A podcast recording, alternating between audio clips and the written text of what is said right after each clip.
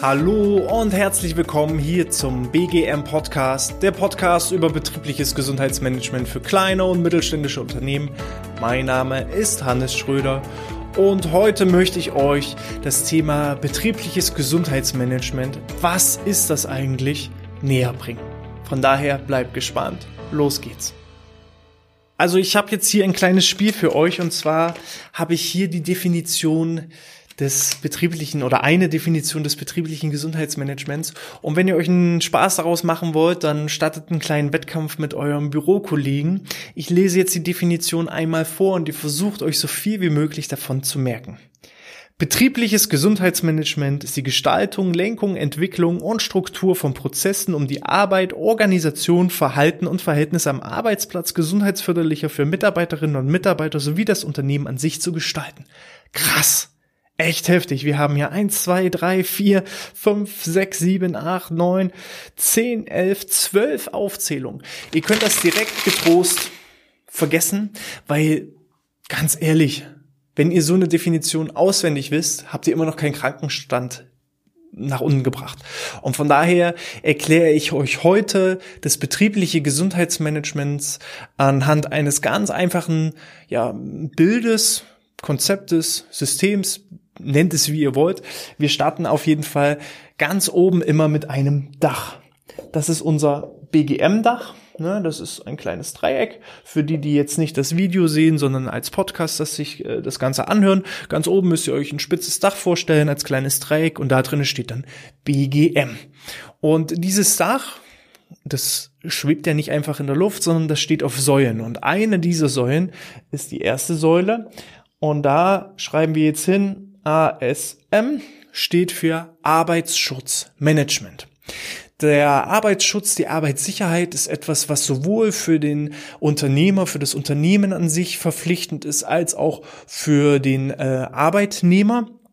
Und ähm, mit dem Arbeitsschutz, da gibt es eben ähm, die Fachkräfte für Arbeitssicherheit, für Arbeitsschutz, die, die Arbeitsschutzbeauftragten, die eben durch das Unternehmen gehen, da gucken, wo gibt es bestimmte Dinge, die man optimieren kann, um eben Unfälle und Verletzungen zu vermeiden. Sei es eben, dass man einen Helm aufsetzen muss oder auch ja die Einrichtungen von ergonomischen Arbeitsplätzen, dass eben die Bildschirme nicht so ausgerichtet sind, dass äh, ja das Licht im Fenster blendet und so weiter und so fort. Das ist alles im Arbeitsschutzmanagement geregelt und das ist sowohl für den Arbeitgeber als auch für den Arbeitnehmer verpflichtend. Grundsätzlich gibt es da auch von den Berufsgenossenschaften und Unfallkassen ganz klare Richtlinien. Das ist fest geregelt und das sind so Dinge, die Arbeitsschutzmaßnahmen, wo was in ganz vielen Unternehmen funktioniert, weil sich die Unternehmen einfach dran halten müssen.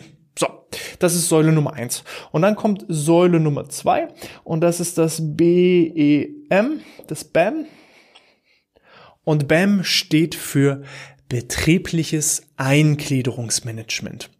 Klingt ziemlich kompliziert. Viele, die auch mit dem BEM noch nie was zu tun hatten, denken jetzt Wunder, was das ist.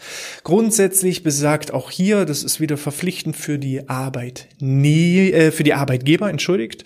Es ist verpflichtend für die Arbeitgeber, aber freiwillig für die Arbeitnehmer. Sofern ein Arbeitnehmer in einem Jahr länger als sechs Wochen am Stück oder eben geteilt krank ist, dann steht ihm eine, ein sogenanntes Eingliederungsmanagement zur Verfügung. Häufig äh, wird das geregelt von der Personalabteilung, die dann eben dem Mitarbeiter, wenn er eben länger als sechs Wochen krank ist, in die Personalabteilung einlädt, mit dem Ziel, Maßnahmen zu erarbeiten, die der Gesundheit förderlich sind, sodass der der Mitarbeiter eben wieder reintegriert werden kann in die Arbeit und auch perspektivisch nicht mehr so häufig krank ist. Und da sieht man schon, dass der Arbeitsschutz und das betriebliche Eingliederungsmanagement schon ein gewisses Verhältnis zueinander hat, weil wenn ein Mitarbeiter sich verletzt, weil er an der Arbeitsstelle einen Unfall hatte, dann wird das Ganze im betrieblichen Eingliederungsmanagement natürlich aufgenommen. Ähm, der Mitarbeiter wird nochmal dahingehend belehrt, dass er, wenn er selber den Unfall verursacht hat, weil er bestimmte Maßnahmen nicht eingehalten hat, dass er äh, sich dann eben in Zukunft daran zu halten hat. Und genauso ist es eben, wenn jetzt ein Unfall passiert ist, der vorher nicht berücksichtigt wurde, dann sind die Sicherheitsbeauftragten eben auch dafür zuständig, dass diese Unfälle auch für andere Mitarbeiterinnen und Mitarbeiter eben ausgemerzt werden. So, und da sieht man, das betriebliche Einkleidungsmanagement und Arbeitsschutzmanagement steht in einem ganz klaren Verhältnis zueinander und muss sich einander ergänzen. Sonst macht es überhaupt gar keinen Sinn. Warum soll ich den Mitarbeiter zu einem Gespräch einladen in die Personalabteilung und er sagt mir dann, woran es eben liegt, dass er häufig krank ist und ich treffe dann aber keine Maßnahmen. Natürlich gibt es dabei auch bestimmte Erkrankungen, die einfach nicht beeinflussbar sind, die nicht unmittelbar mit dem Arbeitsplatz zu tun haben, aber die die wirklich mit dem Arbeitsplatz im Zusammenhang stehen, die sollten dann eben angegriffen werden und ausgemerzt werden. So. Ähm, das betriebliche Eingliederungsmanagement ist auch häufig bekannt als das sogenannte Hamburger Modell, wo man mit wenigen Arbeitsstunden in der Arbeit wieder einsteigt und dann Stück für Stück die Arbeits-, das Arbeitspensum erhöht. So.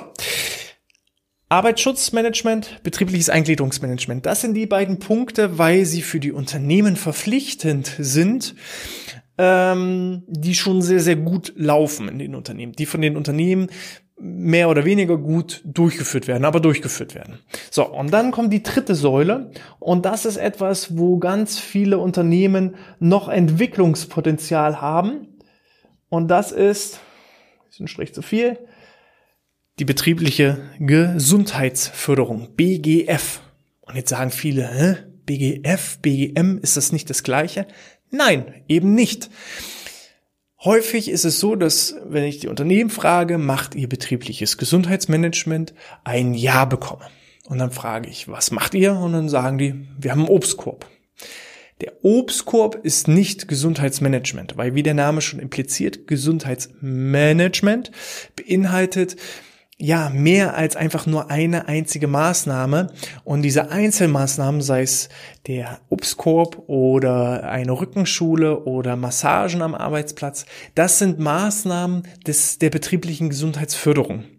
Und wie ihr vielleicht seht oder wie ich euch das jetzt sage, auch die betriebliche Gesundheitsförderung steht im Verhältnis zu den anderen Maßnahmen.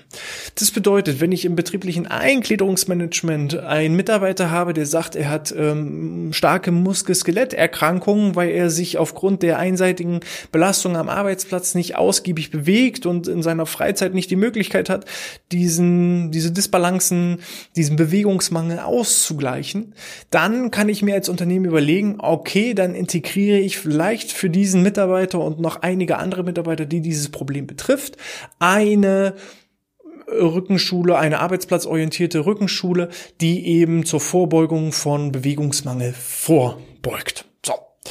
Und dann wenn ich da so strategisch denke und nicht einfach nur sage, okay, ich mache mal einen Gesundheitstag, weil alle anderen Firmen machen auch einen Gesundheitstag, dann komme ich in Management rein, weil wenn ich alle drei Säulen miteinander vergleiche, kombiniere, neue Strategien daraus entwickle, dann kommen wir mit diesem Bereich hoch in das betriebliche Gesundheitsmanagement.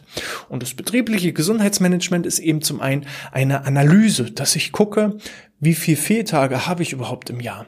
Ja, wie oft werden Mitarbeiter krank? Wo werden vielleicht aus bestimmten Bereichen mehr Leute krank als aus anderen Bereichen? Wie liege ich im Vergleich zu anderen? Da kann man sich zum Beispiel Gesundheitsreports von Krankenkassen zukommen lassen. Und aus diesen Analysen kriege ich schon erste Erkenntnisse, dass ich vielleicht eine Abteilung habe, die stark unter Muskel-Skeletterkrankungen leidet, eine Abteilung habe ich, die vielleicht unter psychischen Belastungen ähm, dasteht. Aus den Gesprächen und Interviews im betrieblichen Eingliederungsmanagement werden mir dann diese Ergebnisse bestätigt. Der Sicherheitsbeauftragte gibt ebenfalls da sein Feedback dazu ab, dass vielleicht bestimmte Arbeitsplätze nicht ergonomisch genug eingerichtet sind. Und dann muss ich eben meine BGF-Maßnahmen gezielt einsetzen einsetzen, um dann eben vorzubeugen. Wenn das Kind erst im Brunnen gefallen ist und der Mitarbeiter im BAM-Gespräch mir äußert, dass er eigentlich nicht mehr arbeitsfähig ist, dann ist es schon zu spät. BGF ist vor allem eben auch dazu da, um Prävention, Vorbeugung zu betreiben, so dass ich so eben ja die Krankheit schon an der Wurzel anpacke und gar nicht erst aufkommen lasse, weil wenn erstmal der Mitarbeiter krank ist, dann sind schon ja Fehlzeiten entstanden, Kosten entstanden und es ist schlauer, dieses Geld zu investieren in BGF-Maßnahmen, um diese Krankheiten gar nicht erst aufkommen zu lassen. So. Und wenn ich diese Sachen kombiniere, dann habe ich auch wirklich ein betriebliches Gesundheitsmanagement. Und so habt ihr vielleicht auch jetzt verstanden, dass ein einfacher Obstkorb oder ein ja, zielloser reingestreuter Gesundheitstag wenig mit BGM zu tun hat, sondern eher ja eine, eine Einzelmaßnahme im Rahmen des BGFs ist, welche aber nicht wirklich im Verhältnis zu den anderen Maßnahmen steht. Gut, so viel dazu. Wenn ihr Fragen zum, zur Definition des betrieblichen Gesundheitsmanagements habt, dann äh, meldet euch gerne bei mir, schreibt mir eine E-Mail an info at outness.de. Ansonsten freue ich mich über jedes Feedback, jede Rezension auf iTunes und allen anderen Portalen, denn diese helfen mir, meinen Podcast weiter oben in, ja, in den iTunes-Charts zu platzieren. Von daher, wenn euch das gefallen hat, gebt mir einen Daumen nach oben, fünf Sterne, positives Feedback. Ich lese alle einzelnen Rezessionen. Ihr könnt natürlich auch meinen Podcast Newsletter abonnieren, um keine Folge mehr zu verpassen oder schlagt auf YouTube einfach auf die Glocke. Von daher genug Ansagen, was ihr alles zu machen habt. Ich freue mich, wenn ihr das nächste Mal wieder einschaltet. Das ist das Allerwichtigste in diesem Sinne. Sportfrei.